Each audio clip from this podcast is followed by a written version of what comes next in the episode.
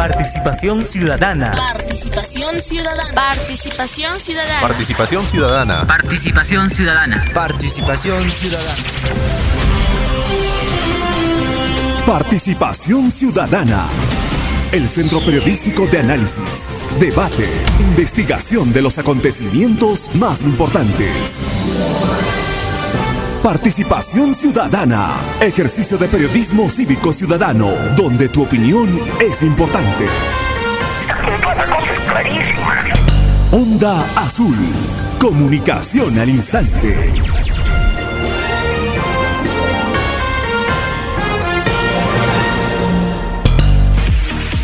Las 7 de la mañana con 36 minutos, 7 de la mañana y 36 minutos. Buenos días amigos, bienvenidos a Participación Ciudadana. Estamos en Radio Onda Azul en los 640, en la amplitud modulada en los 95.7, en la frecuencia modulada en radioondazul.com, además en las redes sociales. Nelia Maquera, buenos días. ¿Cómo estás Giovanni? Buenos días, buenos días a todo el público. Oye, Estamos al ritmo de Giovanni. ¿Qué ha pasado Giovanni? Te han puesto acelerador. Nos gana el tiempo. El tiempo es muy importante porque ya tenemos que entrar en entrevista en estos momentos con el señor Iván Lanegra. Él es este, representante de eh, transparencia en nuestro país, justamente para conversar este contexto que a la población peruana en general los tiene pues con bastante angustia por saber por fin quién va a ser nuestro presidente, si es que eh, corresponde o no corresponde estos pedidos que hace una de las candidatas. ¿Cómo está, señor Iván? Muy buenos días, bienvenido a Radio Onda Azul en Puno. ¿Cómo están? Muy buenos días. Un saludo a todos por allá. Don Iván, buenos días. A ver, ¿qué está pasando en el país? Porque realmente nos damos algo de, de algo de preocupación. Nosotros mostramos como comunicadores sobre la comunicación, por ejemplo, que se tiene centralizado en Lima. En primer lugar, los programas de fin de semana, tanto de América, de frecuencia latina, de Panamericana, nos dan a conocer una realidad que tal parece que estuviésemos en otro país o qué está pasando. Ahora sí pareciera que estamos ingresando a una tercera campaña electoral realmente me llama la atención. Vea usted, el día, el día de ayer, el diario, el, el diario Gestión saca este titular el plan de Perú Libre podría obstaculizar la inversión en petróleo y minería. Podría, utilizar la palabra incondicional. Hemos ingresado a una tercera campaña. Se supone que un titular de esa naturaleza debió ser antes de la segunda vuelta electoral, pero no, lo están utilizando en la actualidad. ¿Qué está pasando en el país, don Iván? Bueno, de transparencia pues ha señalado ya el día de ayer, ¿no? Que nos encontramos sencillamente en la etapa final de, tres procesos, ¿no? El conteo de votos eh, de las actas que tiene la OMPE, ¿no? La OMPE, de hecho, ya está por culminar esa etapa. Le quedan solamente 13 actas por, revisar, que son actas que están con los jurados eh, electorales especiales o con el jurado de elecciones, así que ya es, muy poco. 13 actas nada más faltan de las más de 86 mil que se han procesado y y más casi el mismo número que se han contabilizado. Entonces, esa es una primera etapa que, debe cerrar. Lo segundo es que a raíz de eso, eh, pues se tiene que enviar ya los resultados al Jurado Nacional de Elecciones, de acuerdo con la Constitución, ¿no? Es la institución que tiene que dar los resultados que correspondan eh, a esta elección, que, elección que ya ocurrió. O sea, la elección ya ocurrió el domingo 6 de junio, o sea, no, no hay no hay discusión al respecto, ¿no? Y por eso Transparencia ha señalado que cualquier desvío, cualquier intento de, salirse del cauce que hemos señalado es eh, claramente incondicional y es algo que debe ser rechazado de plano, ¿no?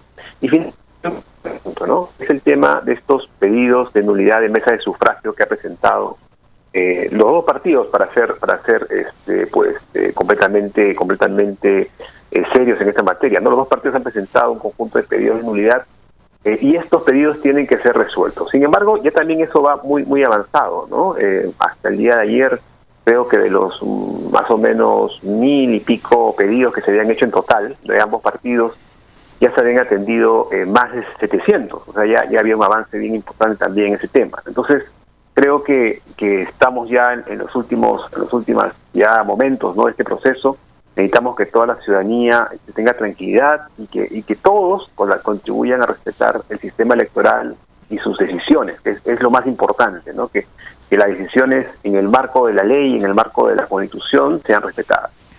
Don, Iván, usted dice un tema muy importante, que es el tema de las decisiones, obviamente de la población en, en, el, en este acto electoral. Sin embargo, eh, este tema de las audiencias, que obviamente ahora son este, públicas, donde se evidencia la, eh, la resolución de cada caso. Y uno de ellos era el día de ayer, donde se eh, ponía en manifiesto la cédula, una cédula de sufragio y se veía la marca, la cruz, en aspa, perdón, en la imagen del señor Pedro Castillo y en el símbolo del señor Pedro Castillo. Y ese voto fue invalidado.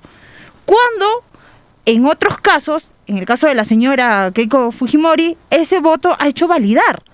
Entonces, ¿cuál es la percepción y la imagen que, tienen en estos momentos los electores para decir, o sea, ese que fue mi voto no vale si mi intención es clara, que fue hacia el señor Pedro Castillo? Entonces, esta suerte de poder eh, evidenciar eh, estas audiencias pone en manifiesto también que, cuál es la clara intención de la candidata. A ver, primero, los jurados, jueces especiales como cualquier juzgado, cualquier jurado, ¿no? Y, tribunales pueden equivocarse. Efectivamente, el tema de que una una de votación tenga tanto el rostro del candidato o candidata y el símbolo del mismo marcados es un es un voto válido.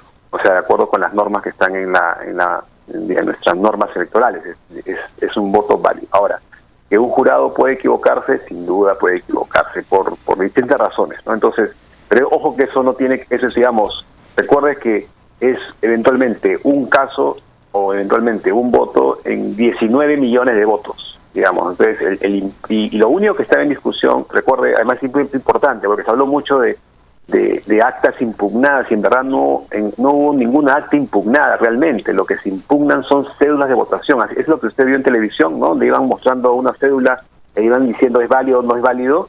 El día estamos hablando de 700 votos a nivel nacional, más o menos. O sea, 700 votos se ha discutido de 19 millones de votos. O sea, es una cantidad muy, muy pequeña. Y efectivamente, y ahí coincido con usted plenamente, esos errores deberían pues reducirse aún más, ¿no? O sea, ya cosas de que no deberían, no deberían, este, pues suceder. Y creo que el hecho de que sean públicos, eh, televisados, me refiero, porque en las audiencias públicas, como su nombre lo indica, siempre fueron públicas.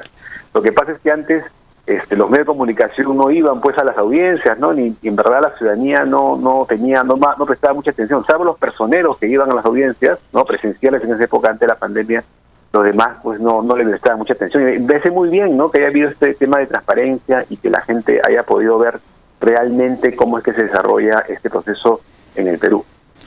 Nos llama la atención, don Iván, cómo se está este, desarrollando ahorita todo este proceso. Eh, el día domingo, la entrevista que se hacía a un congresista electo y hablaba en alusión a uno de los artículos de la Constitución que hace no más de un año habremos hablado. O sea, el tema de sedición, el tema de no hacer caso a los resultados. O sea, me llama la atención. El día de ayer sale don Oscar Urbiola para, para decir si es que no se cumplen, o más bien, tienen que cumplirse los plazos establecidos en el jurado. No puede acelerar, decía don Oscar. Y además decía, si en el caso supera el 28 de julio todo este proceso de evaluación de las de las de todas las eh, de todos los resultados de las elecciones, oiga, el Congreso ya va a estar instalado, ya va a tener un presidente el Congreso de, de la República y él tendría que asumir la presidencia el 28 de julio hasta que se resuelva. Oiga, ¿Qué está pasando en el país? ¿Cómo, cómo es que se puede tan, tanto alargar y se puede hacer uso tan fácilmente de los articulados de la Constitución en un hecho en donde los observadores internacionales han destacado como limpios? O sea, pareciera una opinión de parte, pareciera una opinión, ah, ya, lo que pasa es que ustedes están... No, señor, no es así. Pero a ver, justo le preguntamos a usted, que es el representante de transparencia, para ver qué está pasando en el país en la actualidad. A ver, en primer lugar, esto es muy importante. Transparencia desde hace ya varias, varios días, y lo ha dicho públicamente, eh, ha pedido retirar la palabra fraude del discurso público, porque estas elecciones han sido elecciones bien organizadas. El día de ayer nos hemos reunido con la misión de observación de la OEA y hemos, y hemos coincidido plenamente en que la jornada del día 6 de junio se realizó sin ningún problema, este, más allá de las incidencias que suelen ocurrir en todas las elecciones. Entonces ha cumplido con todos los estándares y por lo tanto no se puede hablar de ninguna manera de fraude. Esa, palabra de que hubiera ocurrido un fraude el día 6 de junio debe ser absolutamente ya descartada. ¿no?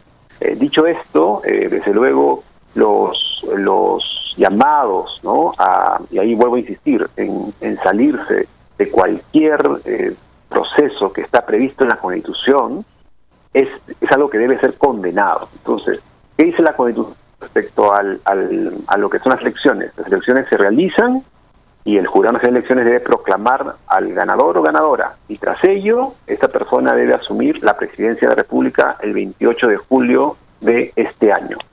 Eso es lo que dice la Constitución.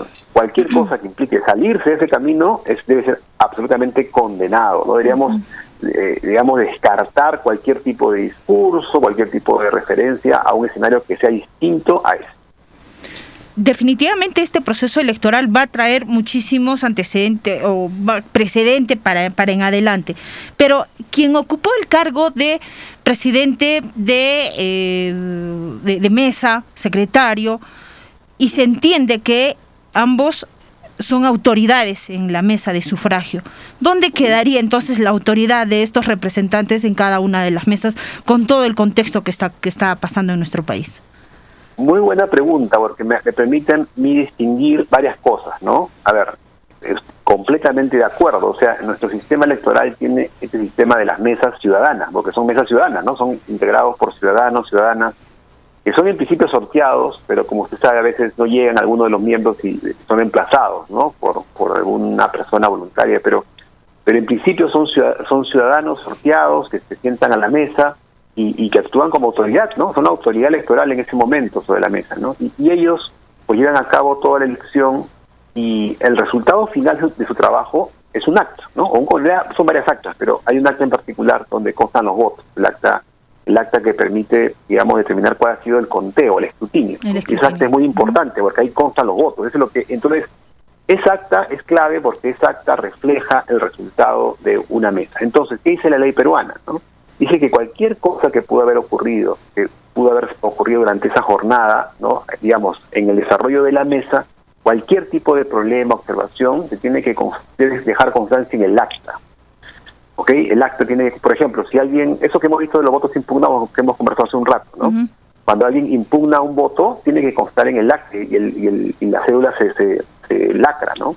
Si alguien, por ejemplo, imagine usted que la mesa empezó a trabajar recién a la una de la tarde y el horario legal es, son la, solamente al mediodía, ¿no? Si al mediodía no se instala, ya la mesa no se puede instalar, ¿no?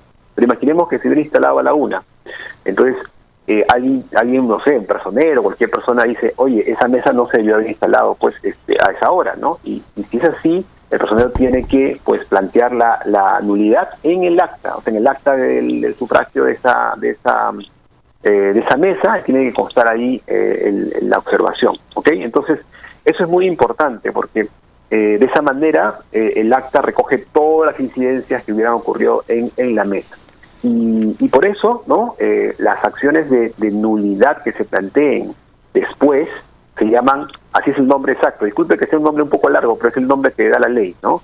Se llama pedido de nulidad de la mesa de sufragio por hechos externos a la mesa es decir, situaciones en las cuales ocurrieron hechos, ¿no? Que estaban fuera del, del, conocimiento o que o que no pudieron ser de conocimiento de la mesa de sufragio. Entonces son casos excepcionales, son casos realmente muy excepcionales. Entonces, y finalmente quisiera decirle eso, ¿no? En la ley eh, orgánica de elecciones hay un artículo, está empezando la ley, que es el artículo 4. Esta ley señala que se presume siempre la validez de los votos. Es decir, que el sistema está, está diseñado y pensado para proteger los votos de los ciudadanos. Y, además, evidentemente, desde un inicio siempre se presume la buena fe de todos quienes han participado en la mesa y la validez del acto. Y creo que esa, esa premisa ahí, don Iván, tendría que estar sobre todo. Mm, o sea, es salvaguardar el voto de la persona y en conjunto de las personas que eligieron. Y este tema, reitero, no tiene nada que ver con lo que pase a partir del 28 de julio para adelante. O sea, vamos a tener mucho, así sea la señora Keiko, así sea el señor Pedro Castillo, pero en este caso la población en su mayoría ya decidió, así sea por un voto, en mayoría ya decidió quién va a ser el presidente de la República no se podría dar marcha atrás, no se podría este, ingresar en un escenario en el cual aparentemente los medios de comunicación de Lima dicen estamos ingresando a un proceso de reconciliación. ¿Quién sabe? Están deslizando una, una opinión para una tercera votación. realmente me llama la atención lo que ha sucedido el día de ayer en horas de la noche. Frecuencia latina. Una cantante cantando en frecuencia latina, Flor de la Retama. Y para eso se presta la señora Eva Illón para decir felicitaciones y se, y se hinca, no se agacha antes. Oiga, el proceso electoral ya terminó. O sea, si querían, si quieren ver un tercer escenario, un- una, una tercera votación, No es el momento. no es el momento. Entonces, por eso, don Iván, sería bueno también que Transparencia pueda dar su opinión en torno a estos temas Y- colaterales, que tienen que ver con el tema, pero son colaterales. Y adicional a ello es este pedido último que ha hecho la señora Keiko para decir que va a solicitar una audiencia, una, una revisión al sistema Una- informático de la OMPE. O sea, vamos a, ir- vamos a tener que llegar hasta estos extremos, señor Iván. Todos los pedidos, cualquier tipo de recurso, son solo aquellos que yo he mencionado, los que afectan la, votación. Ojo, esto es- quisiera ser ahí muy, muy, muy contundente, ¿no? Solo hay tres maneras, ¿no? En, eh, nuestra legislación para hacer algún tipo de, de- de cambio en lo que se refiere al conteo de los votos, ¿ok? Solo tres. Los votos impugnados en mesa, que ya morido están a punto de acabar, las actas observadas eh, por la OMPE, que también quedan poquitos, entre los dos quedan solamente 13 actas, ¿ok? Y los pedidos de nulidad de las mesas de sufragio, que como digo, también ya este, están muy avanzados. No hay más, no hay más. Cualquier otro tipo de, situación que puede discutirse, que la OMPE podría eventualmente responder, ya ese es algo que no afecta este proceso central, que es el que nos permite saber quién ganó las elecciones y, co- y coincido plenamente con usted, ¿no? No, no estamos ya efectivamente en, una etapa de, de campaña o de competencia, ¿no? Previa a las elecciones. Ya las elecciones ocurrieron. Lo que estamos sencillamente es culminando el proceso de conteo de actas, tras lo cual hay que saber quién es el ganador y el juzgado solo tendrá que declararlo y este gobierno nuevo elegido por las urnas tomará posesión el 28 de julio de este año. Muy bien, muchísimas gracias, don Iván. Vamos a estar siempre al pendiente de, del pronunciamiento que haga el Jurado Nacional de Elecciones ante este proceso. Y también como este pronunciamiento que, que hizo la este, alta comisionada de la paz, eh, de los derechos humanos, de la Corte Interamericana de los Derechos Humanos, para poder decir, por favor, que calmen las aguas y que se lleve de manera transparente también este, este proceso. Muy amable, Mucha muchísimas calma gracias. y mucha calma, mucha calma y tranquilidad. Hasta pronto. Muy bien. Perfecto, y eso es lo que, lo que, lo que se pide en la, en la actualidad. ¿Tiene usted el pedido de la, de la señora Keiko para el pedido de auditoría? ¿no? Auditoría es lo que, lo que ha sucedido. Lo que me llama la atención para este documento es, a continuación del pedido, o sea, pedido de auditoría por, ¿no? Entonces, ahí sí este, habría que tener los puntos sobre las IES en torno a este tema. Reiteramos, lo que está, lo que se está salvaguardando es lo que ha sucedido el día 6. O sea, aquí sobra, sobra una opinión personal o una opinión institucional. Para nada, absolutamente. Lo acaba de decir don Iván Lanera. Un proceso electoral lo que pretende es salvaguardar la opinión, es decir, la opinión individual de la persona, o sea, el voto. En un, en un proceso electoral es el voto el que está sobre la opinión colectiva. Entonces, ese voto es salvaguardado y luego se hace recién la sumatoria de todos. Por eso es que se, eh, se hace una, un, em- se pone un énfasis en el momento para decir se está salvaguardando el voto. Entonces allí viene todo este, este problemón que se ha tenido hasta, hasta hoy y que ha sido generado por el grupo que lamentablemente ha perdido ya las elecciones. Y no lo digo yo por si acaso. Ahí está el conteo de votos. Les guste o no, nos guste o no, es una realidad que se está teniendo en la actualidad. ¿Tiene usted esto? Estamos ubicando, tratando de ubicar este... Bueno, yo, yo le adelanto, ¿no? Lo que, lo que dice a continuación de lo, el del pedido de auditoría, más o menos refleja algo así, eh, si es- estoy parafra- tratando de parafrasear. Dice, por los indicios que se encuentran en las redes sociales. Por los indicios que se encuentran. Usted ha visto las fotografías de una persona, mira, acá está mi, mi- mi esto, y no refleja. Hay modificación y etcétera, etcétera, ¿no? Sí, Entonces- Eso se, eso se ha evidenciado en mayor... Ya, pero las redes sociales y han referido en mayor cantidad al Twitter. Por, por ejemplo, ¿no es cierto? Entonces, con buen tino, ahora sí le pido por favor que ingrese a la, a la OMPE, a la- al muro de Facebook de la OMPE, con buen tino la OMPE ha respondido esto y está respondiendo. Esto es una noticia falsa, dice. Por ejemplo, el acta de la mesa 0048145 fue observada por error material y el jurado electoral especial resolvió anular los votos para ambos partidos. También existe lo que sacaron los señores de Willax TV y está en el muro de Facebook de la OMPE, ¿ah? por si acaso. No, eh, esto, esto no es una imaginación mía ni nada por decir. Donde dice el señor Phyllis Butter, no, aquí les, eh, les están robando las, las- los votos, les están robando. Y claro, Willax TV está por que se pueda mantener el status quo, ¿no? Para, para ellos, ¿no es cierto? Lo que, lo que sucede en la actualidad. Más que evidente que los medios de Lima eh, han, han apoyado hasta el cansancio a este. Sí, ahí está. Si es que le puede usted poner en. no cuenta, no informó a nadie que habían personeros de Perú Libre que llenaban actas de un solo colegio. Llenaban. Eso lo veía la OMPE. Y él es OMPE. Ahora, ¿qué dice? ¿Qué dice lo ahí? Dice, este caso ya fue desmentido, todas las actas incluidas, aquellas en que Fuerza Popular obtuvo votos, están publicadas. Ahí puede constatar cómo se desarrolló este sufragio. Por lo tanto, lo que Ah, dice. no ha tenido ver, escuche ningún usted. informe de la OMPE en donde han habido de repente miles. Hasta el momento hay centenares de actas impugnadas por nulidad por esos vicios.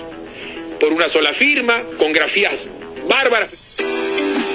Error, las actas no se impugnan, se observan. Lo que se impugna son uno o varios votos. Además, ya fue desmentido. Por eso mismo. Miren ustedes, esto es lo que saca la OMPE. O sea, con buen tino, si es que la señora Keiko Fujimori sustenta a través de las redes sociales, y claro, se sube esto a través de las redes sociales, y cualquier persona, incluso que ha votado por el señor Castillo, pone, pone en duda su voto. Pone en duda su voto. O sea, ¿será verdad cuando sale el señor Batters a hablar de esa forma, de esa manera? Y reitero, lo que estoy hablando es producto del muro de, de la OMPE. No, Sí. no, no, no es una edición nuestra ni nada por el estilo. Y también, finalmente, bueno, la, la OMPE, también con buen tino, saca otra publicación y dice, ¿conoces la diferencia entre actas procesadas, Eso es. contabilizadas y por procesar? En esta publicación te lo explicamos y vamos a tratar de, de que nuestros compañeros del área de redes sociales también puedan colgar esta información para que esta mala información, esta desinformación pueda caer con, con su propio peso. ¿A, cargo de quién está pues, este, este conteo de votos? ¿Acaso no está a cargo de la OMPE? Y si es que se pone en- tela de juicio, si es que se pone en duda lo que está haciendo la OMPE, entonces habría que darle también el, el- espacio a la OMPE. Y este es el muro oficial de la OMPE, en donde dice, esta noticia es falsa. ¿No es cierto? Esta noticia es falsa.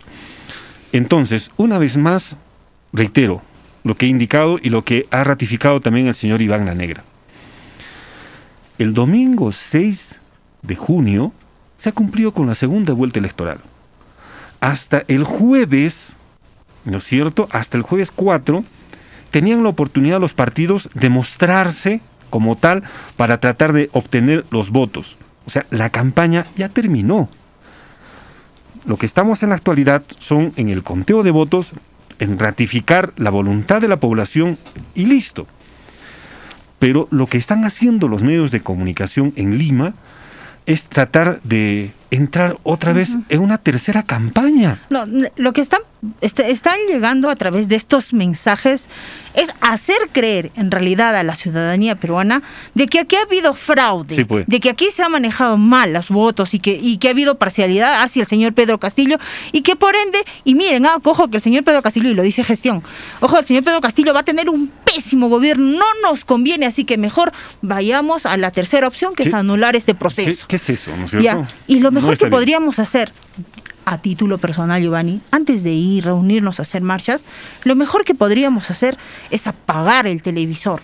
Porque recuerden que los medios de comunicación en Lima trabajan en función a la audiencia. Cuanto más los ves, cuanto más los escuchas, más ganan. Eso en, la, en, Lima. Entonces es una forma de darle su escarmiento también a los medios de comunicación, simplemente pagando el, teléfono. sí, eh, es, es, algo que hasta hoy, eh, y lo hemos indicado el año pasado, en medio de la pandemia, hemos indicado una y otra vez. El peor ejemplo como sociedad a nivel del Perú ha sido Lima.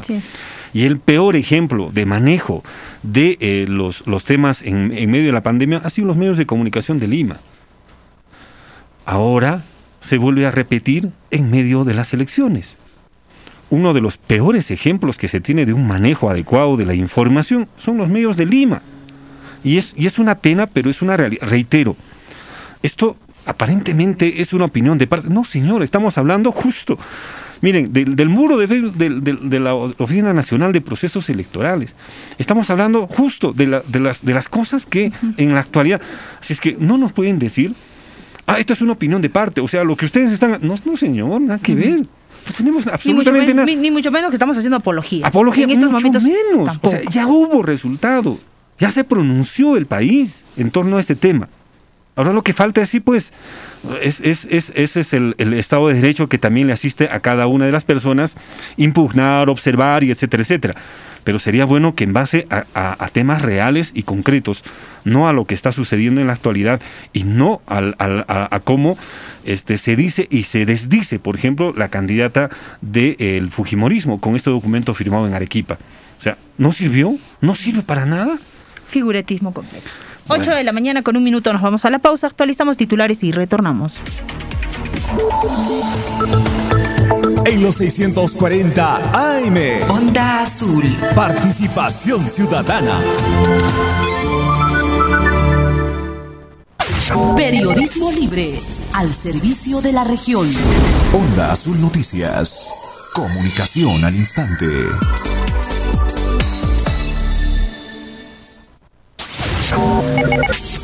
Primeros en la información. Actualización de titulares.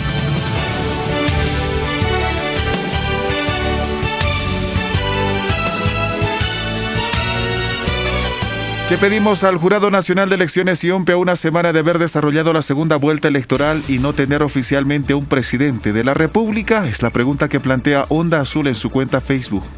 Destina más de 108.500 soles para mitigar los efectos de las bajas temperaturas a nivel de la provincia de Puno. En Ilave dan a entender que, da, que participarán de una reunión de manera conjunta con autoridades de Capazo a las 10 de la mañana. Asimismo, tomarán acciones de los trabajos que se reiniciaron en Villa Chaullani. Implementan e instalan 106 módulos demostrativos para mejora de pastos y cosecha de agua con un presupuesto superior a un millón de soles. En Cepita se inició con la vacunación de primera dosis contra la COVID-19. Señalan que vacunación contra COVID-19 a docentes de instituciones de los sectores rurales no garantizará el retorno a clases presenciales. Dirigentes de la región Puno informan que mañana participarán de una marcha pacífica respetando las medidas de bioseguridad para garantizar el voto. En Asamblea General, dirigentes determinarán ingresar en una medida de lucha para exigir al alcalde provincial de Chucuito Juli la culminación de la obra de saneamiento básico. Continúan los accidentes de tránsito en la región Puno. Ayer dos personas resultaron heridas tras un choque de dos unidades vehiculares próximo al Hospital San Martín de Porres de, de Carabaya, Macusani. Gobierno regional pretende sanear terrenos para la sede Puno en 15 días. Solo una lista se presentó en la inscripción para la elección de rector y vicerrectores de la Universidad Nacional del Altiplano Puno, mientras que representantes del grupo Reúne señalaron que procedió a su inscripción legalmente y con ello sumarían dos.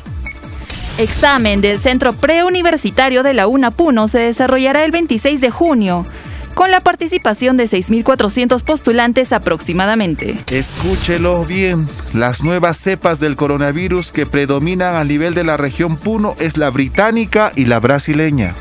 Luego de dos meses de ausencia, alcalde David Sukakawa Yucra retornó a la municipalidad agradeciendo las muestras de solidaridad. En Juliaca denuncian que Mercado Los Triunfadores continúa implementándose pese a ubicarse en un área destinado para la educación. Fuerza Popular solicitó a la Oficina Nacional de Procesos Electorales una auditoría informática de la digitalización de actas electorales de la segunda elección presidencial. Jefe de la misión de Idea Internacional en el Perú asegura que es muy difícil que se acepten nulidades porque se busca conservar el voto de la ciudadanía. Gobierno crea nuevas causales para destituir a oficiales de la Policía Nacional del Perú. El candidato Pedro Castillo ayer sostuvo reunión con los alcaldes de los distritos de La Molina, San Isidro y Miraflores, mientras que la candidata Keiko Fujimori asegura que van a defender con todas las medidas que les permite el Estado de Derecho los resultados de la segunda vuelta electoral. Corte Superior de Ayacucho declaró improcedente habeas corpus que favorecería a Vladimir Cerrón. En internacionales, el Papa Francisco pidió una economía a la medida del hombre para su recuperación después de la pandemia del coronavirus. En Chile, gremio médico pide endurecer cuarentenas para frenar la pandemia de la COVID-19. Latinoamérica necesita impulsar políticas de empleo dirigidas a los grupos más vulnerables tras el impacto de la pandemia COVID-19. Bolivia recibió donación mexicana de 1.150.000 vacunas de AstraZeneca contra la COVID-19. Mientras que la selección peruana de fútbol ya se encuentra en Brasil para disputar su encuentro deportivo el jueves ante Brasil a partir de las 7 de la noche. Onda Azul. Onda Azul.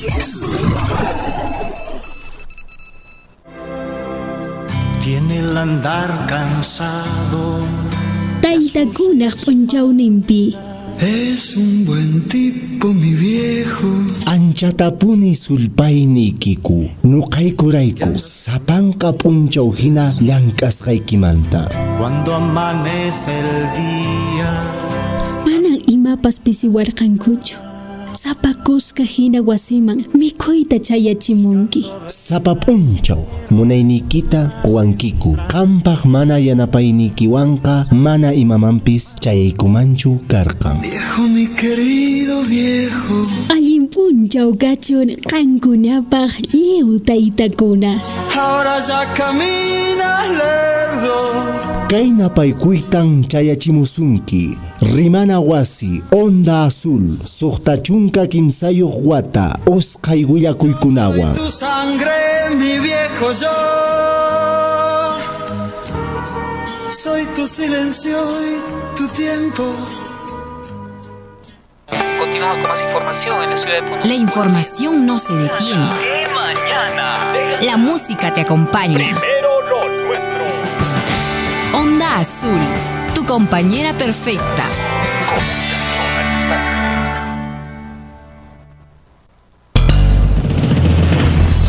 En los 640 AM y 95.7 FM.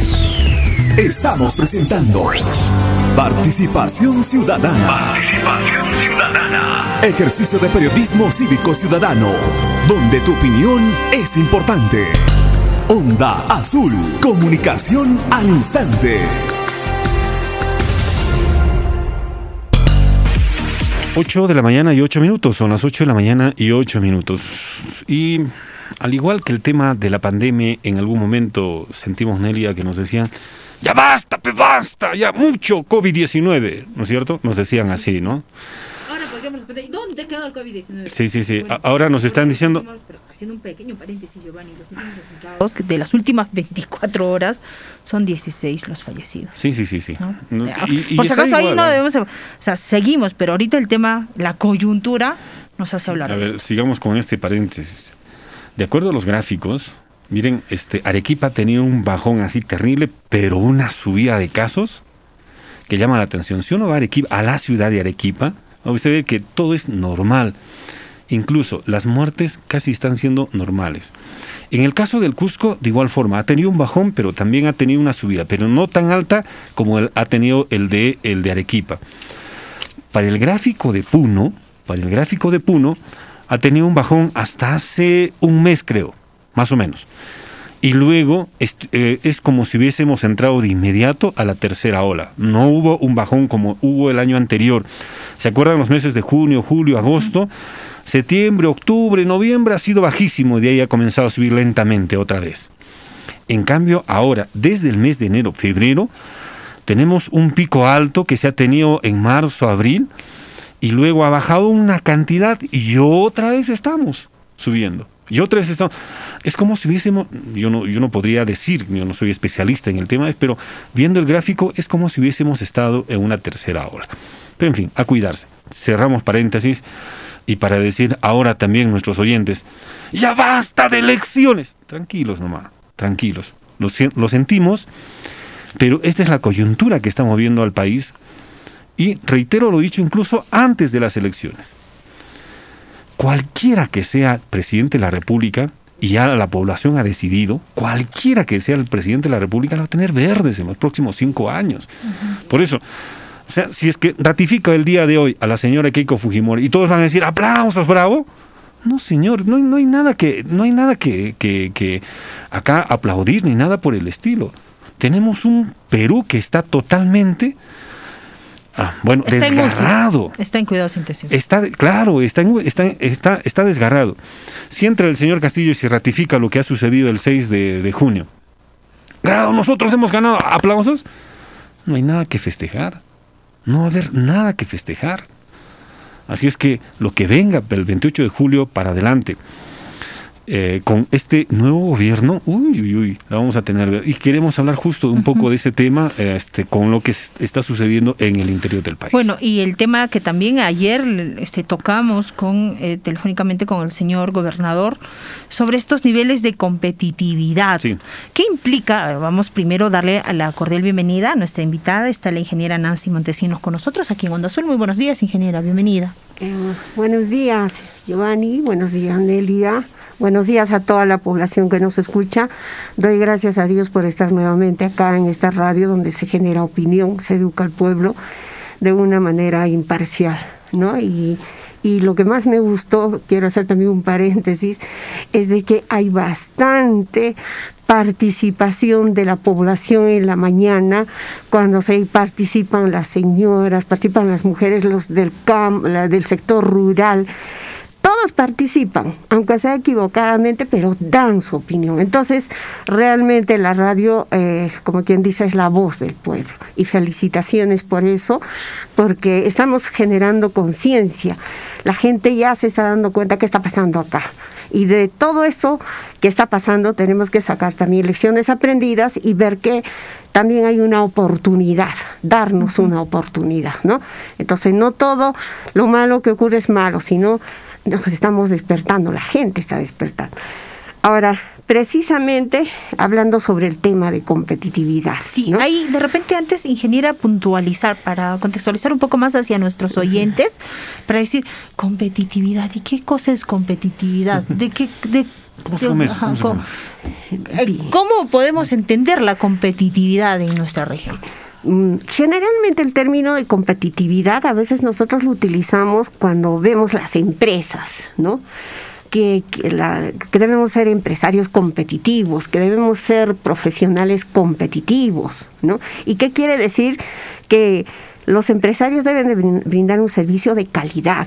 Los- el recurso humano debe de tener calidad también, ¿no? Para poder gestionar. Es decir, capacitado. Sí, ¿no? Y, y tener una, pero tener una visión, una visión de desarrollo. ¿Para qué? Para cerrar brechas que están vigentes, que impiden de que realmente nuestra población tenga calidad de vida, ¿no? Y eso de la competitividad acá en el Perú, básicamente, eh, tiene los seis pilares, ¿no? O sea, donde nos miden, ¿no? ¿Eres competitivo o no eres competitivo?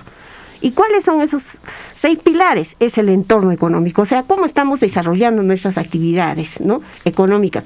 ¿Cuánto la región Puno, tratándose de Puno, aportamos al PBI? ¿no? Y, y, y cuánto por decir, eh, ahora que tanto nos ha, esta pandemia nos ha reflejado de que hay la informalidad, cuánto de nuestra población es informal y por eso no tiene acceso al crédito y por eso no podemos reactivar nuestra economía, ¿no? Entonces, eso, por ejemplo, son puntos claves, por ejemplo, de la, del entorno económico. Sí, Ahora, y, ahí este, habría que, justo mm, en este tema, ver qué cosa es competitividad, ¿no? Y, y lo dice usted muy bien, cuando el tema es una pena, pero es una realidad, la formalización está también de por medio. Es una condicionante. Es una condicionante. En un departamento, en- el país es, es informal. La informalidad le gana la formalidad en el país.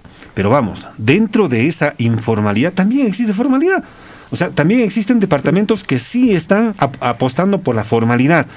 Y hay algunos departamentos como el nuestro que está relegado. Y hay justo el dato correspondiente. Por ejemplo, ¿por qué Lima está en el primer lugar? Luego está Tacna, luego está Moquegua, ¿no es cierto? Porque justo el acceso al crédito ha llegado a un 51,6% el año anterior. Perdón, no, no el año anterior, el año 2019. El año 2019 ha llegado el 51,6%. No tenemos el dato de Puno. De Puno, A ver, ¿cuáles estamos con acceso a crédito de Puno solamente el 27% accede a crédito. ¿Por qué? Porque son formales. Ahí está claro lo que se dijo. Más Que el del 75% y más somos son informales. Entonces, estos índices que nos dan estos pilares de competitividad también corroboran estos indicadores. Entonces, ¿qué está pasando ahí? ¿Cuál es el reto de que entre quien entre? Es formalizar. Pero ¿por qué no se formaliza la población? Harto conocido es porque es un proceso largo y nuestras, nuestras asociaciones de productores, por decir, la mayoría son productores rurales en la región Puno, ¿qué pasa? Solamente se asocian con una visión de reclamar. No se asocian con una visión empresarial. Sí, ahí está. Ah, ah, y hablemos sobre eso. A ver, ¿cuánto implicaría, cuánto implica una persona? Y ese es el, el- el- lo que hemos vivido el año anterior, por ejemplo, este, en contra de las empresas bancarias, ¿no? Porque tienen intereses altos. Por ejemplo, yo me he prestado 10 mil soles, decía una persona, ¿no? Y al final tengo que pagar 12 mil soles o 1.800 soles. O sea, al final, ¿qué cosa voy a...? Ni siquiera lo que yo voy a, voy a tener que pagarle al banco. Sí, sí, sí, pues. Cuando usted se presta de esa forma para cubrir un gasto familiar de esa manera, cuando pasa un alferado, cuando pasa un cumpleaños, cuando tiene que viajar, cuando y, y cuando incluso cuando se enferma usted, etcétera, etcétera, se da cuenta que el, el- el préstamo, los intereses son alto, altos. muy alto. Pero ¿qué pasa cuando una empresa se hace un préstamo? Así que sea alto, incluso es alto el, el- el- índice que cobra, el, porcentaje, interés. el interés que cobra las, las empresas bancarias. Pero a veces la empresa no le interesa eso porque necesita una liquidez en ese instante que le solucione el banco y luego con el movimiento económico que hace con ese dinero va y le devuelve al banco. Pero no es a 10 años, 15 años, es a dos a incluso meses, tres meses, Meses, cuatro seis meses meses. y devuelve. ¿Quién sale ganando? La empresa, no el banco. y también estamos dinamizando a la, La economía. economía. Se dinamiza. Y precisamente por eso nuestra economía regional va a demorar en dinamizarse. ¿no? Nuestra economía interna se va, va a demorar. Entre quien entre, va a demorar. Sí, pues. Entonces, ese es nuestro reto y ese es el reto de los nuevos que van a estar gestionando el desarrollo del país, porque incluso al gobierno regional, porque nosotros le planteamos el año pasado al señor Agustín Luque, mire usted, ha, sido en el mes de septiembre, Puno tiene un, ochenta- un 89% de informales. Formulemos un proyecto para apoyar a la formalización de, a nuestras productores de las distintas cadenas productivas. Se anotó. Pensamos que este año se iba a hacer ese proyecto de formalización. O que iba de a ser la prioridad. de apoyo. ¿Por qué? Porque si formalizamos, dinamizamos toda la economía.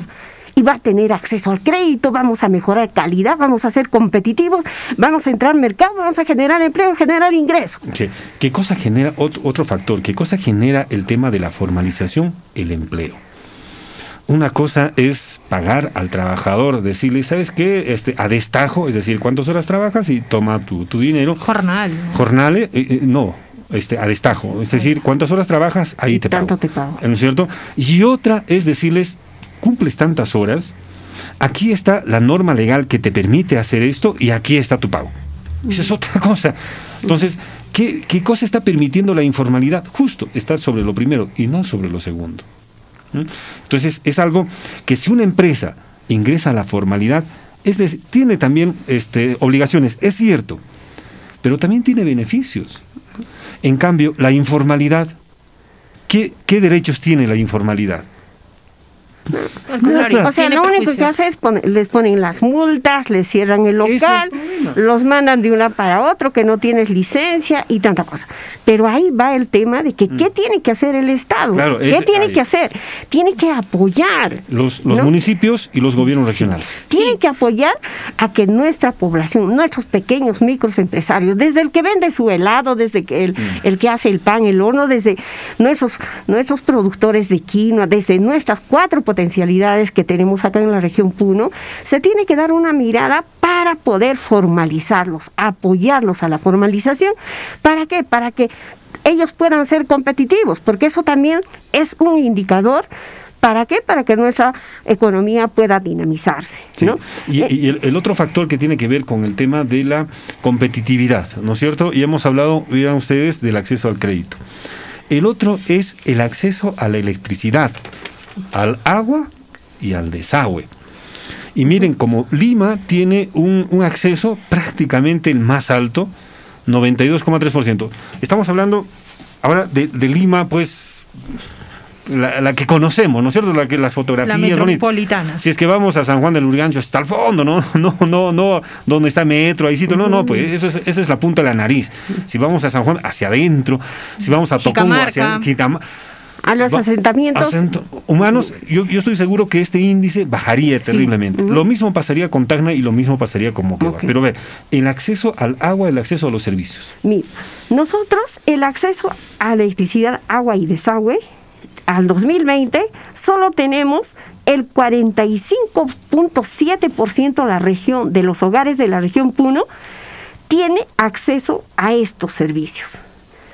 Entonces, ni siquiera la mitad de nuestra Ni población no tiene acceso a esos servicios.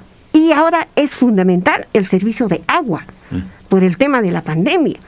Porque ahí ya, y, y va a ser necesario porque ya hemos aprendido esa lección de que tenemos que lavarnos las manos siempre, siempre, ¿no? Y eso tiene que ser parte de todas las instituciones y del sector educación también. El otro tema pasa por el acceso a la electricidad. Yo estoy seguro que la frontera eléctrica en Puno se ha ampliado terriblemente. Y esto, aplausos para Electropuno, chévere, eh, eh, listo.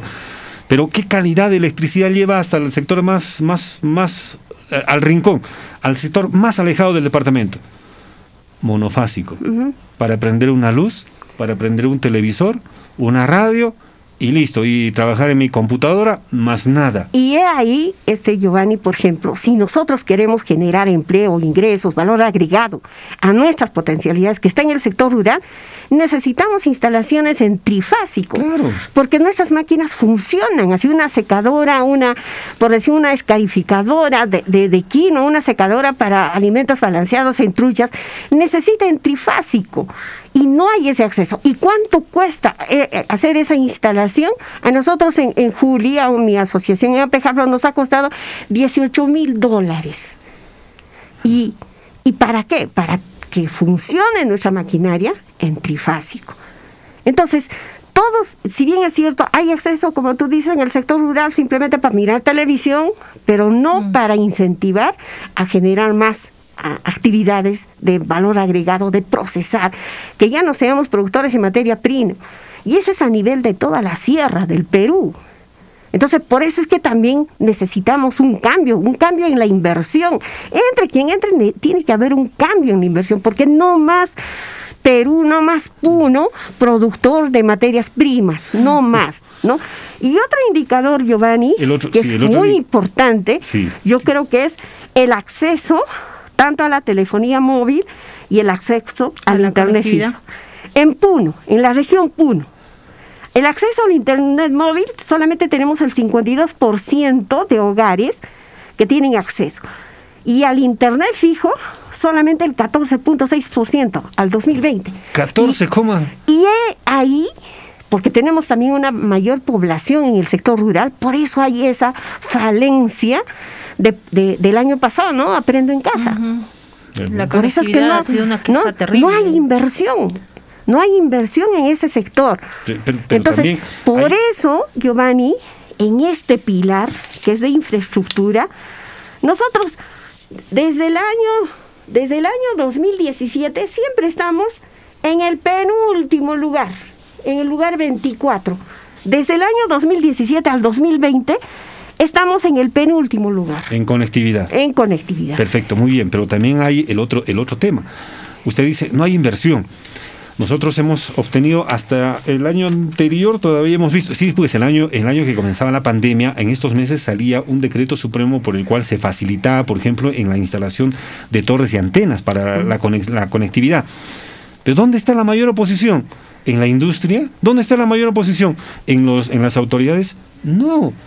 En la población eh, desinformada que decía, una antena, sinónimo de cáncer, nos va a dar cáncer. Nos van a poner este un, un G5 y no sé qué tal, como si fuesen nosotros robots, nos van a poner acá eh, hay demasiada, demasiadas películas en ciencia ficción que está viendo la población. Miren, cómo a una baja tasa de conectividad a veces se apoya con una acción de esta naturaleza, una desinformación que genera eso. Por eso es que existen todavía, no sé cuántas, me voy a equivocar en el número, pero una buena cantidad de torres y antenas que no están instaladas porque existe oposición de la población. Es que acá hay un problema, Giovanni. Y, y- y yo creo que es un tema aparte que es necesario tratar cuando se empieza a formular un proyecto. Simplemente focalizan desde Lima, desde Lima, acá tanto, acá en Puno no hay conectividad, y acá los técnicos, los ingenieros que formulan, dicen, ah, ya, en tal comunidad, en tal sitio, y empiezan a hacer, a población tanto, tantos kilómetros, tanto, ta- ubicación de casas, de hogares, se va a gastar Sí. tanto cable, tantos postes, y van, ¿saben qué? Comunidad X, vamos a empezar a implementar este proyecto. Y la población dice, ¿y qué es eso? Pues, y más nos informamos, la población se informa lo negativo que lo positivo. Sí, pues. Y en O esa sea, razón, papelito aguanta todo. y en esa razón yo creo que, y todos los proyectos son así, toditos, el 100%. Los que se hacen desde, desde la central acá. Sí, toditos. O desde aquí hasta la comunidad. Ahí, ¿qué pasa? De que la población no está informada desde que se forma la idea del proyecto. ¿Para qué va a servir? ¿Qué brechas va, a cerrar? Y, y también todo, todo proyecto tiene también sus riesgos. Y si queremos innovar, queremos tecnología, tenemos que ser competitivos, habría que arriesgarse y al final siempre va a haber... Entonces, ¿qué se necesita? Que los proyectos sean socializados con la A población. través de campañas de comunicación. Entonces, y ahí, y ahí, comienza al revés y, y. Giovanni, ahí es de que ustedes son comunicadores, pero ¿qué pasa de que nuestros profesionales comunicadores desde la universidad no pelean pues ese espacio que corresponde en ese en esa formulación de proyecto, en esa ejecución del expediente técnico, en esa ejecución del proyecto, no pelean porque ahí tiene que haber un profesional que, a- que enseñe a comunicar, no solo a informar, a comunicar a la población, decir, mira, hay que, hay que hacerle entender a la población de esta manera, de esta, si es en su idioma, si es con un, un sociodrama, no sé.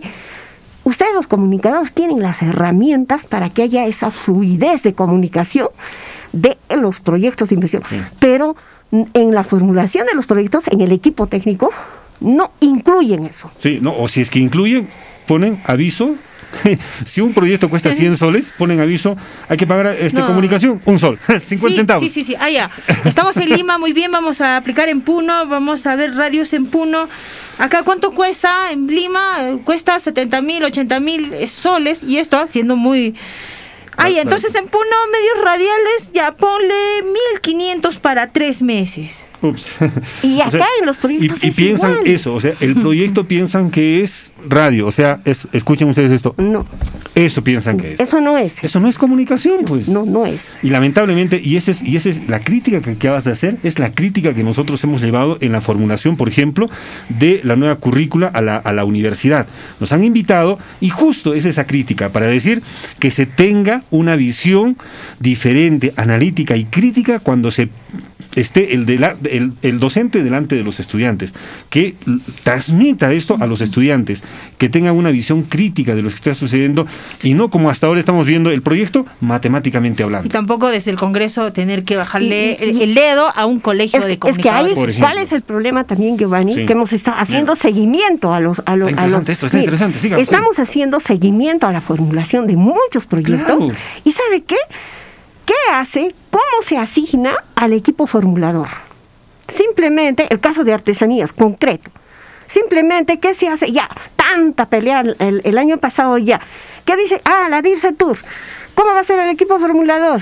La encargada de, de, de, de, esa área de artesanías empieza a llamar, a ver, tú puedes formular el proyecto, a ver, tú empieza a llamar gente. ¿Sabes hacer proyecto? Sí. Y Esa eso, pregunta. y eso lo mandan al jefe de la unidad formuladora del gobierno regional. El- ah, y como dice, ah, es el, el área encargado ya, de una vez pues empieza a hacer.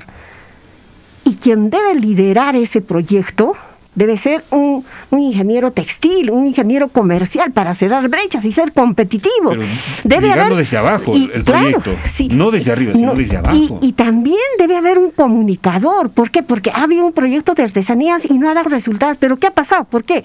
Tanta capacitación. Mis metodologías de repente de capacitación no está llegando y de repente no me estoy comunicando. Entonces, por eso muchos proyectos no dan resultados, no dan productos, solo se gasta la, plata por gastar y estamos invirtiendo para ser competitivos. Pero ah, ahí está, nuestros indicadores nos refleja Sí. de que siempre estamos en el 24 lugar, en el 23 lugar, en el 22 Sí, lugar. y a ver, y, y- y este, y este es un tema bastante especial. Todo lo que hemos hablado tiene que ver en este, en el otro resultado que tiene que ver con la competitiva, la esperanza de vida. O sea, ¿cuánto, cuánto pensamos nosotros vivir, a ver, en esta, en esta realidad que, que tenemos? Creo que se, ¿Cuán- sí, sí. ¿cuánto- ¿A cuántos años quisieras tú más. llegar? ¿No es cierto? ¿A cuántos años quisieras llegar de vida y, y tener una vida activa con la familia y etcétera, etcétera? Pero no, no me conteste todavía. Vamos a ir a la pausa publicitaria. Así siempre, Giovanni. Nos vamos a la pausa, retornamos en un momento. Retornamos a unos instantes. En los 640 AM. Onda Azul. Participación ciudadana.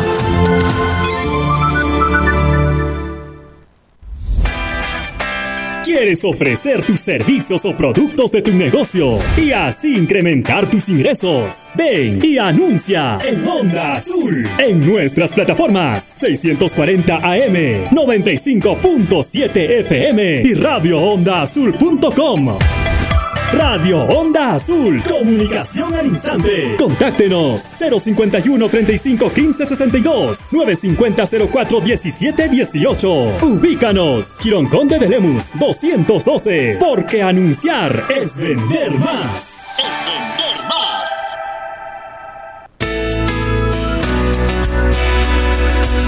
Moderna y cercana. Así es tu radio. 640 AM. Onda Azul.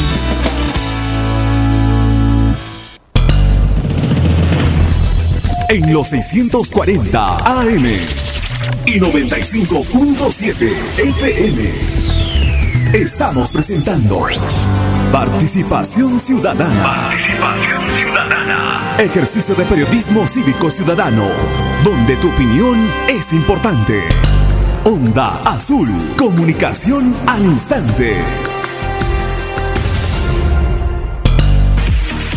8 de la mañana con 32 minutos. Son las 8 de la mañana con 32 minutos. Nos topamos con esta noticia el, día, el fin de semana y claro, lo íbamos a traer a participación ciudadana para justamente motivar que las personas podamos conocer cuál es el entorno en números que, en el cual se vive, en el cual se maneja nuestro país y en el cual vivimos a nivel del departamento de Puno. E incluso usted podría bajar estos datos ya, tiene una, una, posibilidad de trabajo en el Cusco, o en Arequipa, o en Ica, o en Ayacucho, o en Ca- Huancavelica, en Cajamarca o en Piura, vea usted cuáles son estos índices de competitividad que tiene estas regiones para ver cuáles son cuáles son mis potencialidades personales, mis posibilidades personales y familiares versus la realidad regional. ¿Mm? Estamos conversando con la ingeniera Nancy Montesinos y hablando sobre estos temas de niveles de competitividad en nuestro país. La región Puno está sumamente baja y lo que nos ha sorprendido aún más es este porcentaje del 14.6% de acceso al Internet. ¿no? Y lo hemos visto claramente con esta pandemia y a través del sector educación con Aprendo en Casa. Pero, a ver, también me, gustaría preguntarle otro índice, ingeniera, y el índice de capacitación y fortalecimiento de capacidades hacia los profesionales, porque proyectos puede haber, yo recuerdo, ¿eh? y no es por nada, pero yo recuerdo que el señor este, Martín Vizcarra decía, hay presupuesto, hay plata, tráiganme proyectos más bien. A ver, ¿estamos realmente los profesionales capacitados como O sea, para decir... Mi, mi pregunta para- no vale, para- entonces, Nelia, Mi pregunta no vale. Es que le dejaste la pregunta, esperanza de vida, a ver, no sea mala, güey. Es que tampoco se empezaba. eh, No, bien, no vamos a ordenarnos, muy bien. Ya pues, bien. don Roger Cáceres, Pero, ponga orden en este programa, por favor. La esperanza Pero a ver. de vida, a ver, ingeniera, Entonces por vamos favor. a poner orden. Y vamos a- Nancy va a poner orden. Muy bien. Bien.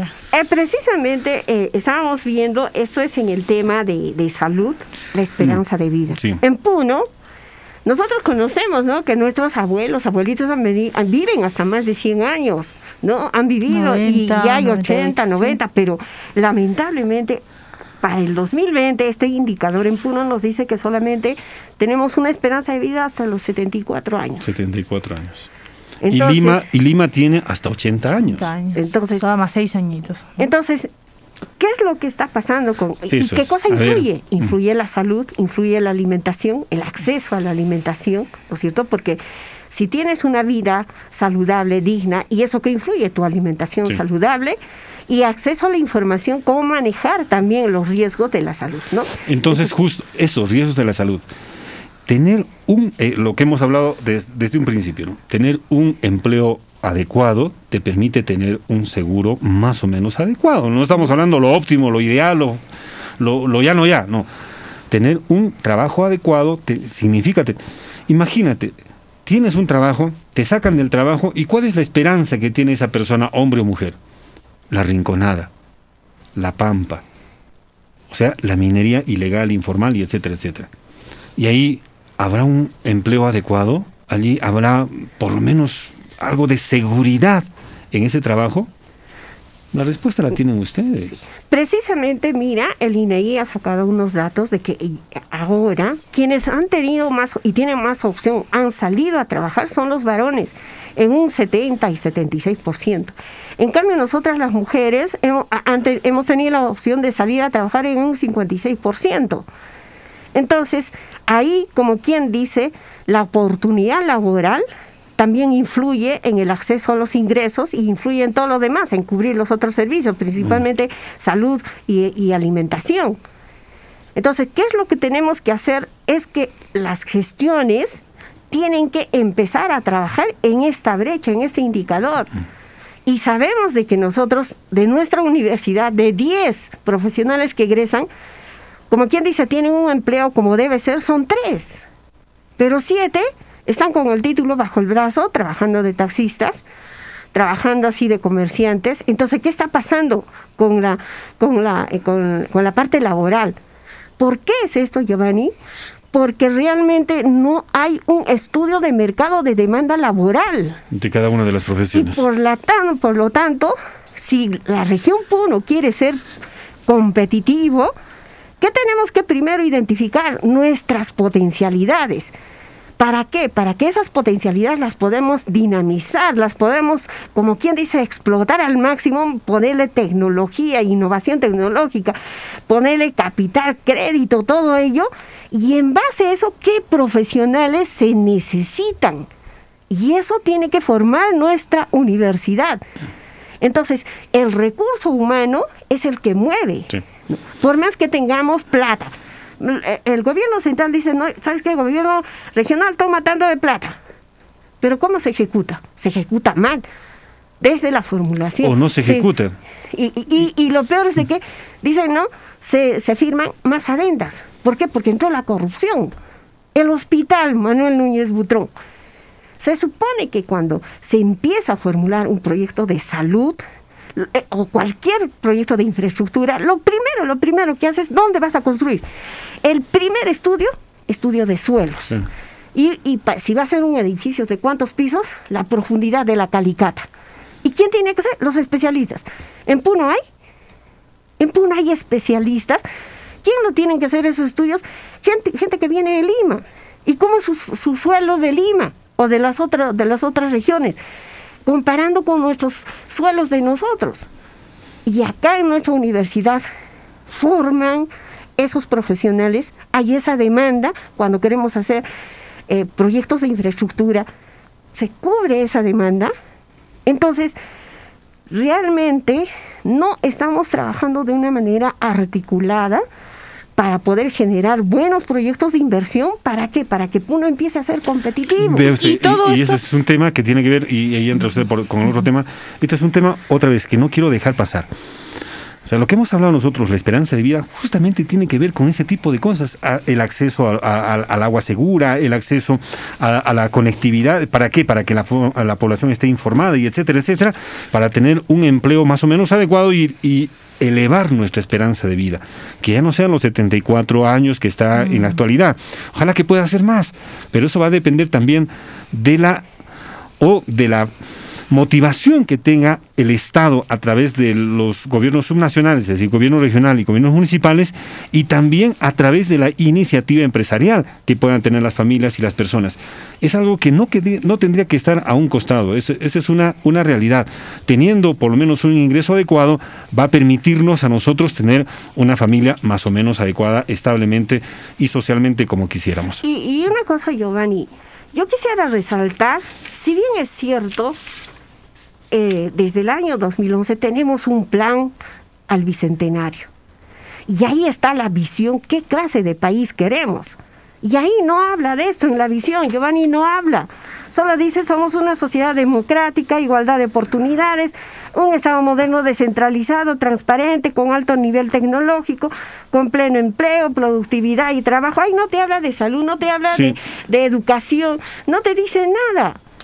Entonces, para ellos, para este, para esta visión de plan bicentenario, solamente es la, el crecimiento económico, más no el desarrollo económico, que implica calidad de vida y que realmente Claro. Está, Sí. acá en los indicadores de competitividad. ¿Por qué? Por calidad de vida. ¿Por qué? Porque seguimos, en el año 2020 se- estamos con 69, o 70% de anemia.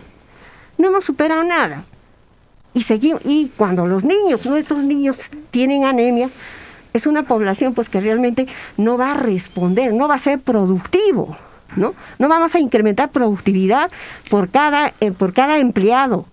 Y nuestras empresas no van a ser productivas y no van a ser competitivas. Y por lo tanto, Puno, seguimos en las mismas. Sí, y justamente. A ver, ahora sí. Todo lo que usted acaba de decir, ingeniera, no es un tema novedoso, no es una primicia para decir, asumir, al- bueno, para algunos oyentes pedirá, eh, eh, se pondrán a analizar y dirán, francamente, pues en realidad estamos así, no, no vemos la participación de una universidad, no eh, tenemos un área de investigación que, bueno, evidentemente no está formulado nada de lo que es investigación, tenemos una autoridad muy cerrada, hay dirige- Entonces, a ver, ¿quién le debe poner el cascabel al gato a todo este tema? Si, si ya sabemos cuál es el diagnóstico, el contexto, y sabemos por dónde tenemos que empezar, ¿quién tendría que tomar la batuta en todo esto para decir, planifiquemos nuestro plan de acción, hagamos nuestro plan de acción de aquí a futuro? ¿Va a depender del gobierno regional? ¿Va a depender de un alcalde? ¿Va a depender de los congresistas? ¿De quién depende? Bueno, al respecto, eh, yo pienso de que todo este tiempo de la, de, de la pandemia, yo creo que como personas, seres humanos, también como profesionales, hemos debido de hacer un, un- análisis como profesional, cuánto aporto yo, y también nuestras instituciones, y, y estamos mal, la conclusión es que estamos mal, y debe haber un cambio de actitud y también debe haber ese desprendimiento de todas las instituciones. El Colegio de Ingenieros, todos los colegios profesionales, la universidad, liderada por nuestra universidad. Esperemos de que la nueva autori- autoridad sea más proactiva y que no siga siendo una isla. Esperemos. Y si no, ¿quién tiene que poner la agenda de desarrollo de nuestra región Puno para ser competitivos? Son nuestras organizaciones empresariales. Nuestros productores tienen que decir, hagamos esto, tenemos que desarrollar así. ¿Por qué? Porque el gobierno regional no muestra esa capacidad. ¿Y por qué te digo? Porque estos indicadores de competitividad, ¿cómo se van, como quien dice, a- a- a- atacando estos indicadores, que estamos mal, a través del gasto público? Y cada gobierno regional tiene una programación multianual de inversiones. Y nuestro Presupuestos destinados. Sí, Y nuestro gobierno regional tiene, y todos los gobiernos regionales y los ministerios tienen una programación multianual al 2024. Y entre quien entre, Se tiene que alinear ejecutar. con todo lo planificado Sí, y programado al 2024. Y ahora yo te digo, el gobierno regional en su cartera de inversiones tiene 199 proyectos. De esos 199 proyectos... ¿Son nuevos o de no. arrastre? Ahora, lo que te digo es que responden y deben de responder a estos indicadores de competitividad. Y de estos 199 proyectos están, como quien dice, en distintos programas, ¿no? Está en salud, en educación, en transporte, en riego, que influyen en estos eh, indicadores de competitividad, por ejemplo, la protección social, está comercio, está MIPES, está pesca, acuicultura, sí, son 17 programas. Y de estos 199 proyectos, eso lo da el CEPLAN por orden de, de priorización, tenemos 43 proyectos donde las inversiones en ejecución física cuya culminación excede el periodo de la programación multianual. O sea, ¿qué quiere O sea, ¿qué ha decir? pasado ahí? Que va a pasar esta programación no solo el 2024, sino va a ser el 2026. 2026-2027. Caso concreto de qué? El proyecto del PEXA ha empezado en, el- en el gobierno del señor Mauricio Rodríguez. ¿Y cuántos años está? Tiene un- un presupuesto de más de 80 millones. ¿Cuántos años está? Ya va a estar más de 10 años. Ahora, el proyecto de Truchas, que tiene un financiamiento de 31 millones.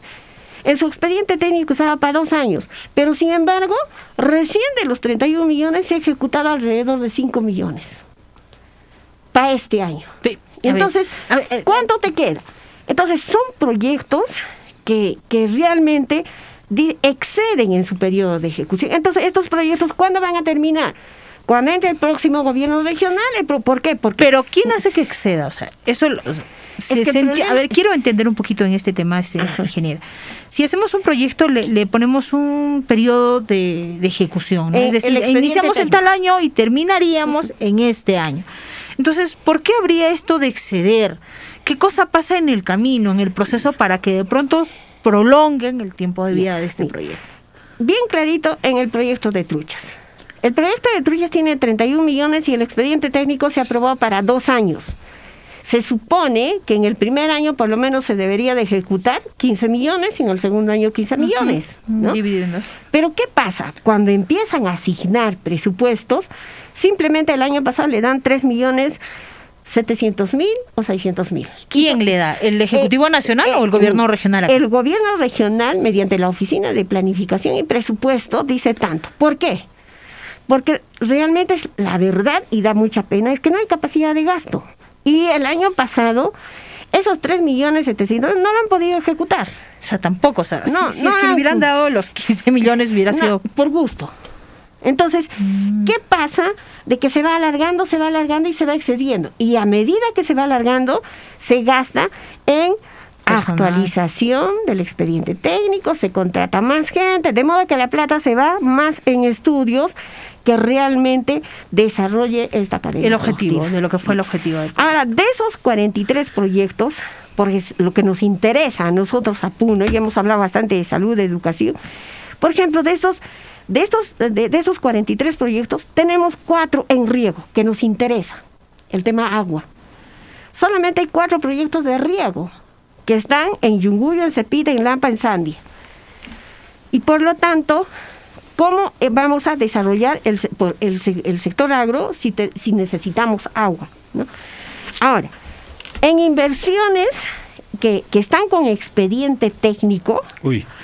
en sin ejecución física, que están ex- y- equivalente a formular de proyectos, tenemos 110 proyectos.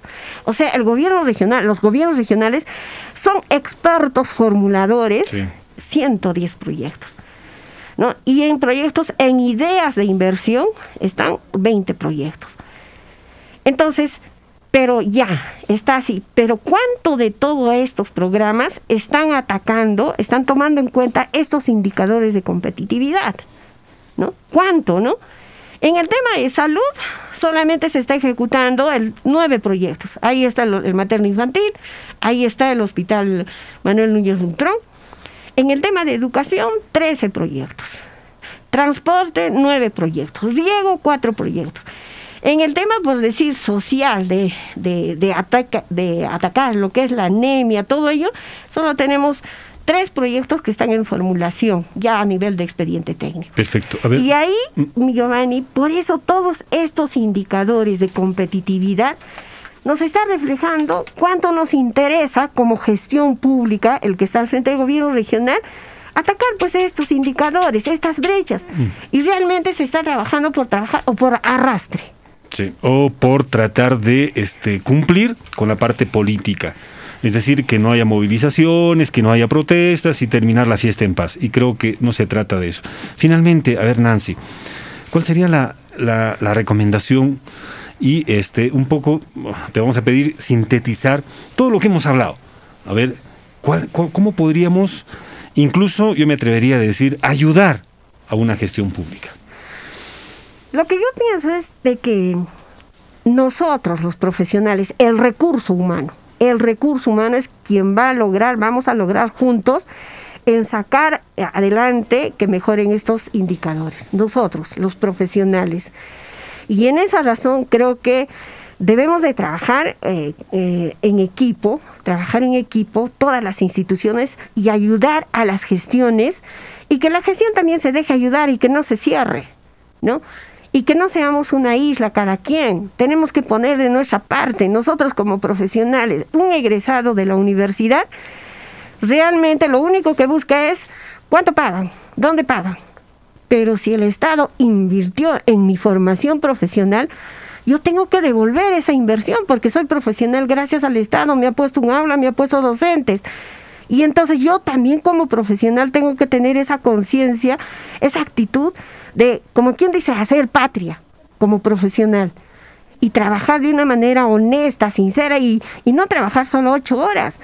Podemos trabajar más y ponerle más ganas porque realmente nuestra región es rica, es potencial. Somos primeros en trucha, primero en alpaca, primero, primero en quinoa, primeros en anemia. Sí. Entonces, muchas cosas somos- crónica va por Sí. ahí, más abajito, Eh, pero va por ahí. Entonces, tenemos ahí los suficientes recursos como profesionales para poder explotar y sacar. Y tiene que haber voluntad y tiene que haber una visión. Giovanni, yo pienso que el gobierno, el próximo gobierno regional tiene que tener una visión de un perfil, qué, qué persona, qué puneño queremos, cómo queremos que nuestras, nuestras distintas potencialidades o cadenas productivas se desarrollen, nuestros microempresarios, cómo queremos que nuestras ciudades se se desarrollen. No queremos más asentamientos humanos, queremos que en Juliaca siga creciendo y creciendo más sin agua, sin, sin desagüe, sin servicios. Entonces, tenemos que tener esa visión y tenemos que trabajar. Y tenemos que trabajar de la mano con nuestros congresistas, porque he ahí ellos tienen que trabajar normas y leyes para Puno. Y lo fundamental, el tema agua.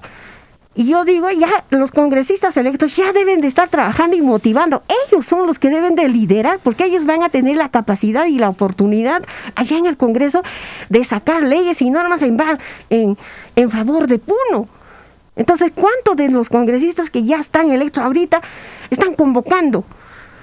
Ellos, porque ellos, eh, para ellos, para eso están ellos, para contribuir al desarrollo mediante el legislativo y para luego que el ejecutivo cumpla esas leyes, esas normas.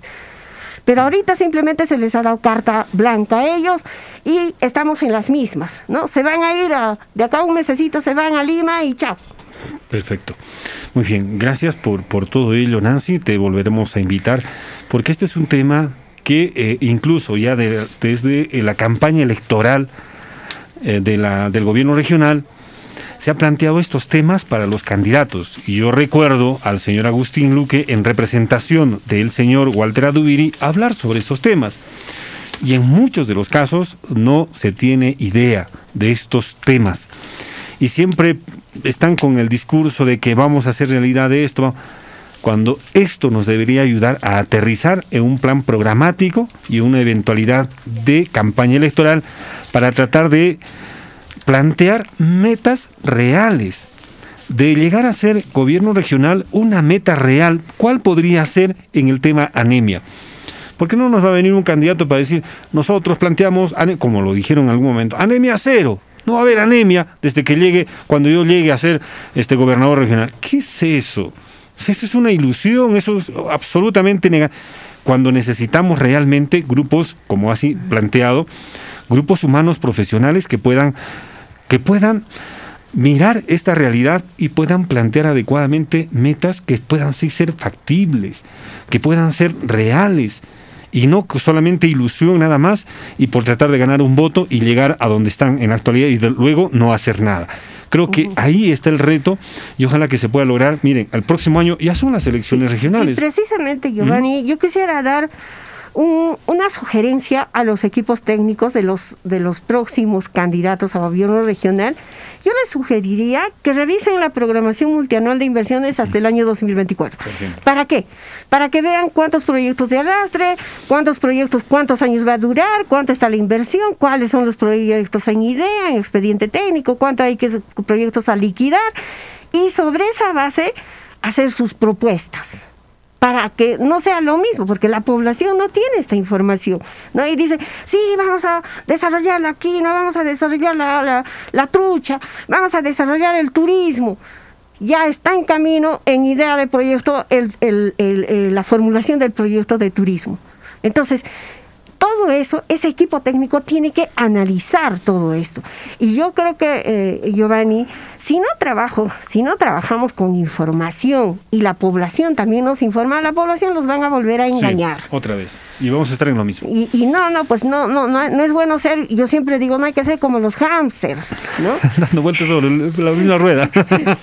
Muchas gracias, Entonces, Nancy, muchas por gracias. visitarnos. Siempre estamos ahí para seguir ayudando y siempre colaborando, tratando de que nuestra región pues salga adelante, ¿no? Entre quien entre. Sí, por favor. No, pero la población ya decidió, ya, ya decidió, por si acaso. Y esto es algo que, este, para, para terminar, Nelida, es algo que tiene que ver con lo que comenzamos este programa el día de hoy. La población ya tomó una decisión. La población ya decidió. Lo que se está haciendo ahora son este, levantar las observaciones hechas por uno de los partidos políticos que ha perdido las elecciones en segunda vuelta. Ahora, ¿es legal? Es legal. Está haciendo lo que está haciendo en la actualidad porque está siendo admitido porque es legal. Pero cosa curiosa, lo que estamos viviendo ahorita nosotros en el Perú, aparentemente es, como dice Nancy, estamos en, como, como hámster dando vueltas sobre lo mismo. Hay artículos que han salido entre domingo, ayer y el día de hoy. Por ejemplo, en esta revista, eh, eh, lo voy a decir mal, eh, me va a salir moterosamente el, el inglés, The Economist, no sé qué, qué más, ¿no es cierto? Ellos ya están hablando, ya están analizando, por ejemplo, cuál sería la perspectiva económica del señor este, Pedro Castillo. O sea, ya están analizando. O sea, ya ellos lo ven como presidente, pero nosotros acá estamos en Tirijal. Algunas personas por sus intereses Nosotros- están pero, pero en, Ji- ahí en habría que, que- que ser un poco más puntuales. Y no solamente esa revista, sino hay tres más. Nosotros no diríamos yo, sino es los organismos y las instituciones responsables de este proceso. Ya deberían de ponerle un punto final. No, pero a este Nelia, no, no, no, no, no, no, no. Es, esa, esa opinión, esa opinión la que acabas tú de hacer es la que está tratando de jugar también Keiko Fujimori. Lo que sí tienen que cumplirse son los plazos establecidos legalmente hablando. Por eso. Porque, porque si no, se va a dar pie a decir, ah, has adelantado el plazo, la ley no dice esto. Oiga, ¿qué, qué- es eso, no? O sea, dentro de los plazos establecidos, darle respuesta a todas esas obser- observaciones legales, que se, porque son legales las observaciones que se están haciendo. Pero reitero, la población ya decidió, ya tomó una decisión la población, nos guste o no nos guste. Y reitero lo que dije antes de las elecciones, cualquiera de las dos personas que llega a la- a la- antes de las elecciones decía eso. Hoy, hacer de tripas corazón. Yo reitero este tema de la posición de las instituciones porque recordamos claramente que un proceso electoral se da una vez el escrutinio y son inapelables. O sea, eso es lo que se decía. Sí, pero el es- resultado es, inapelable. Pero, pero, pero y- tienen sus plazos para hacer las observaciones y eso es lo que se está cumpliendo. Lo que no quieren cumplir, por ejemplo, es la- lo, que se- lo que ha sucedido acá en- el día de ayer en la Universidad Nacional del Altiplano. ¿Hasta qué hora será la, recepción de inscripciones? Hasta las 12 del día de ayer. ¿Hasta qué hora era el plazo para la- las observaciones de las actas? Hasta las 8 de la noche del día miércoles de la semana pasada. Y no hasta el, o sea, se han dado el lujo de presentar jueves, viernes, sábado. Se han dado el lujo de presentar. Ya no daba Sin eso. Entonces, ahí sí responder adecuadamente que no fue el plazo.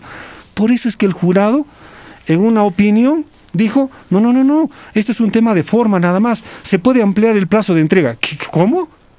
y por eso salió lo que salió en IDL Reporteros puso en evidencia esto, generó una corriente de opinión bastante fuerte y el, y el, El propio el presidente jurado tuvo que salir. tuvo que salir Sí. y dando rectificación para decir un momento, sí, esto está dentro del plazo establecido y punto, no hay más. Si usted se refiere a eso, totalmente de acuerdo. Pero si es que hay un- alguna leguleyada de por medio para tratar de hacer una interpretación a su estilo, a su antojo, creo que no. Es que Ahí ah, ah, ahí sí tendríamos que ponerle el estate quieto. Totalmente de o sea, o sea, acuerdo. si, si hay una, una, una nueva propuesta de decir, no, que mire, ahora revisemos el tema informático y Mm. mañana pasado, ¿con qué nos va a salir? Y otra Y cosa, la población y siempre se va a quedar cosa- mirando ahí, o sea, ¿qué? Sí. ¿dónde más? Es, realmente es una pena lo que, lo, lo que, lo que ha sucedido en el país. Y, y es más, yo, yo podría decir, si se, que se pone en tela de juicio esta elección, tendríamos que poner en tela de juicio la elección anterior del señor Pedro Pablo Kuczynski, la elección anterior del señor Ollanta Humala, la elección más antes del señor Alan García, la elección... Porque vamos, lo que está sucediendo ahora es no conocer lo que está viviendo el interior del Perú. Es, Piensan que Lima es el Perú y el Perú es Lima y no es así, por si acaso. Reitero, son los medios de comunicación, son las revistas y analistas internacionales que ya han reconocido al señor Pedro, este, Pedro Castillo como, como tal, como, como presidente, y están evaluando qué cosa, cómo podría ser su, su gobierno. Pero aquí todavía están en una cerrazón, no me parece, no me parece. Pero en fin, terminamos esta edición. Perfecto, nosotros retornamos mañana a las siete y media, pero retornamos desde el estadio Enrique Torres Belón a hacer ejercicios. No, no, 30 todavía es el 30, Nelly. Perdón, ya está, perdón, está- está bien. miércoles, Estoy Está miércoles. bien, muy bien, se está adelantando. Sí, el reto, o sea, que lo No está a esperando estará Franklin, a Franklin. Alejo. Franklin Ah, ya, Alejo. Soy más, perfecto. yo sí soy directa, ¿ya? Franklin Alejo, dime tú el lugar, una vez más. No te corras. Don- no te corras, Franklin Alejo. Son las 9 de la mañana con un minuto, retornamos mañana. En los 640 AM. Onda Azul. Participación ciudadana. Ante las bajas temperaturas debemos estar preparados. Por eso es importante seguir estos consejos. Mantén una alimentación balanceada aprovechando los productos de tu región. Aunque uses mascarilla, cubre tu nariz y boca con el antebrazo al toser o estornudar. Evita salir de casa. Si vives en la sierra, abriga a tu niña o niño y protege tu casa del frío. Si vives en la selva, evita exponer a tu niña o niño a cambios bruscos de temperatura. Si presentas síntomas severos como dificultad respiratoria y fiebre alta, acude de inmediato al establecimiento de salud más cercano. Que el frío no nos gane. Bicentenario del Perú. Gobierno del Perú. El Centro de Noticias de Radio Onda Azul presenta el avance informativo de la hora.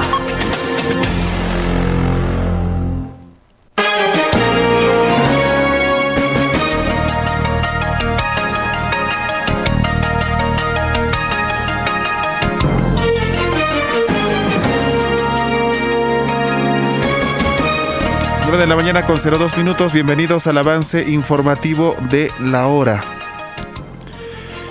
Keiko Fujimori pide auditoría de actas de segunda vuelta. Fuerza Popular solicitó a UMPE una auditoría informática de la digitalización de actas electorales de la segunda vuelta electoral.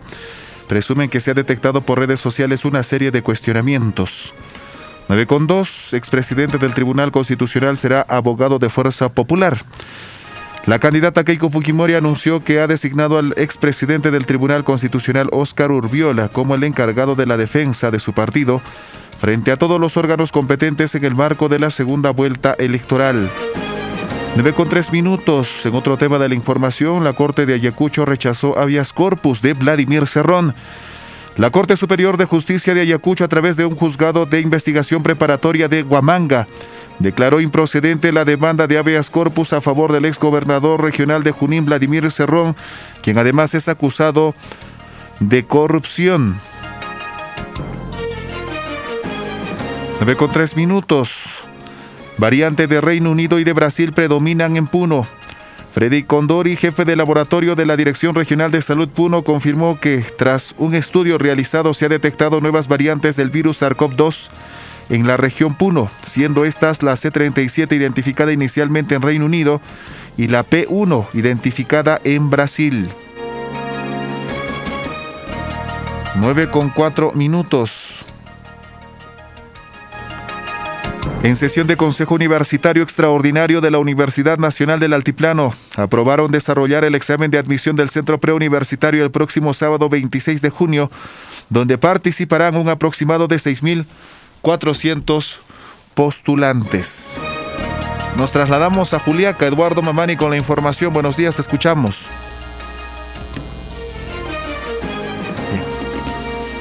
9 con 4, a las 10 de la mañana con más información.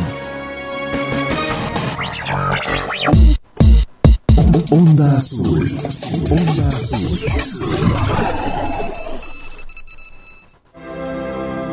Tiene el andar cansado.